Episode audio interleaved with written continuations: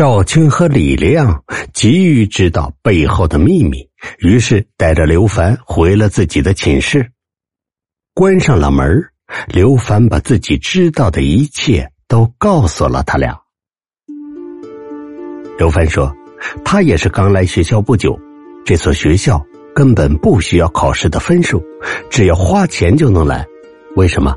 很明显，这所学校不正常。这个学校。”被鬼占领了，学校食堂正是被鬼占领的重要据点之一。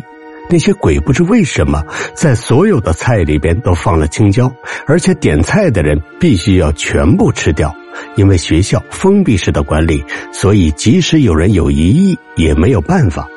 如果只吃里边的其他菜而不吃青椒，那就会受到鬼魂们残酷的惩罚。刘凡说：“他亲眼看到有人不吃青椒，而被食堂的鬼卸了胳膊、腿、肠子和肚子，做成肉馅包给同学吃。而吃了青椒的人，则不会受到任何的伤害。”赵青和李亮完全听傻了，怎么也想不到还有这等诡异的事儿，难以置信呢。沉默了一会儿，赵青问：“那？”明知道这里闹鬼，为什么大家不逃走呢？刘凡摇了摇头，说道：“没用的，学校附近呢隐藏了很多的鬼魂，如果被他们发现你有逃离学校之举，那你会死得更惨的。我的一个室友就是因为想要逃走，被鬼敲碎了双腿，鬼魂把他的双腿和青椒放在了一起，做成了菜，逼着我们的室友在死之前。”吃下自己的肉。刘凡说：“进入这所学校的人不但逃不出去，而且鬼设置了屏蔽，手机根本无法与外界联系，但是可以上网。”赵青插嘴道：“能上网，能上网就能与外界联系啊！QQ、微信都可以的。”刘凡摇了摇头：“根本不可能的，所有能与外界通讯的方式都被鬼拦截了。”赵青不信。拿出手机一试，发现 QQ、微信可以上去，但无法给任何人发送消息。刘凡接着说：“他在网上查到，青椒是刺激性食物，而这种食物恰恰可以驱鬼的。常常吃青椒，体内会生出一种对抗鬼的免疫力。”赵青和李亮或许吓坏了，根本没想这其中的矛盾之处。李亮嚷嚷着不信邪，非要闯出去逃离这里。赵青赶忙拦住他：“哎，我觉得刘凡说的是真的，我们不能拿生命开玩笑啊！”李亮一屁股坐在地上：“我们怎么办啊？难道要在这个闹鬼的地方每天吃那些鬼魂做的青椒宴？我们早晚有一天不被鬼魂害死，也会因为吃青椒恶心死。”赵青叹了口气，也没有任何办法。三个人在寝室里一直待到下午。期间，刘凡决定搬到这里和赵青、李亮一起住，因为他寝室的人都已经被鬼害死，他觉得有个伴儿，心中感到安全一些。十二点刚过，刘凡就说：“你们昨晚上和今天早上都没有吃青椒吧？”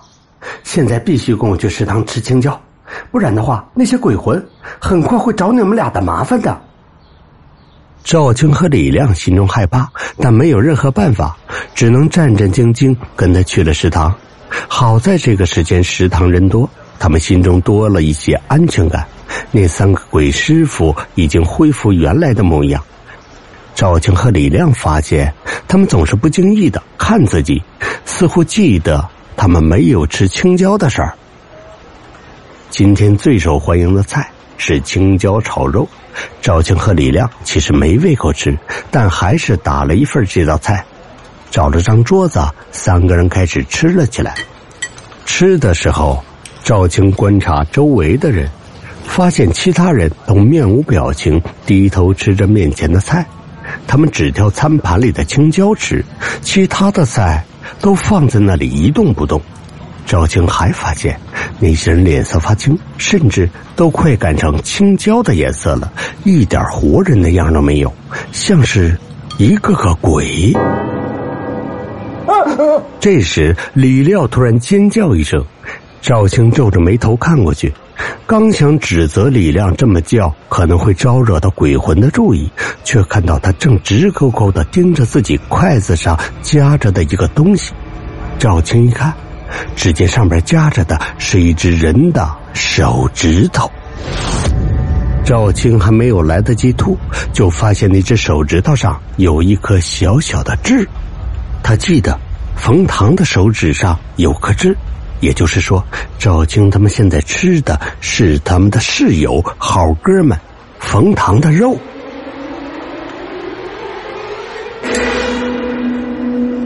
仿佛是从赵青的反应和脸色得出了和自己一样的答案，李亮直接弯下腰，将刚吃的饭菜全都吐了出来。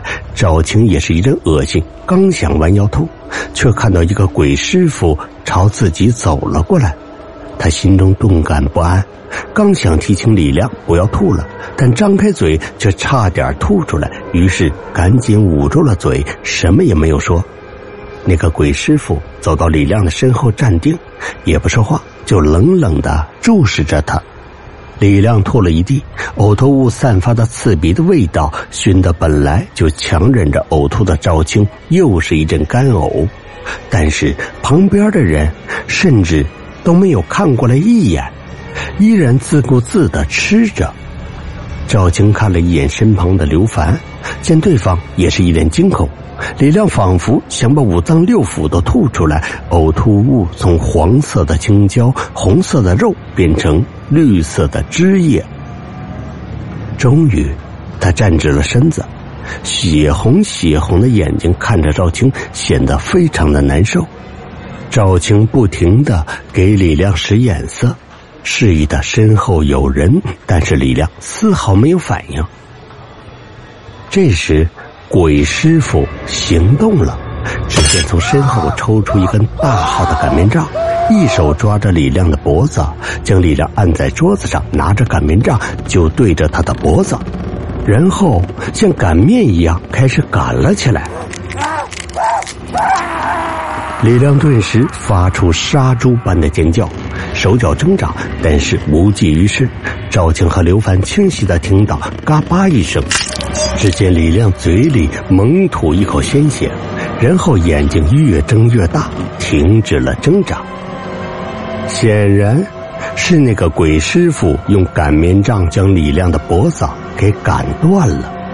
只见那个鬼师傅将擀面杖放在桌子上，然后双手扣住李亮的脖子，也没有见他怎么使劲儿，将李亮的脑袋“噗”的一下卸了下去。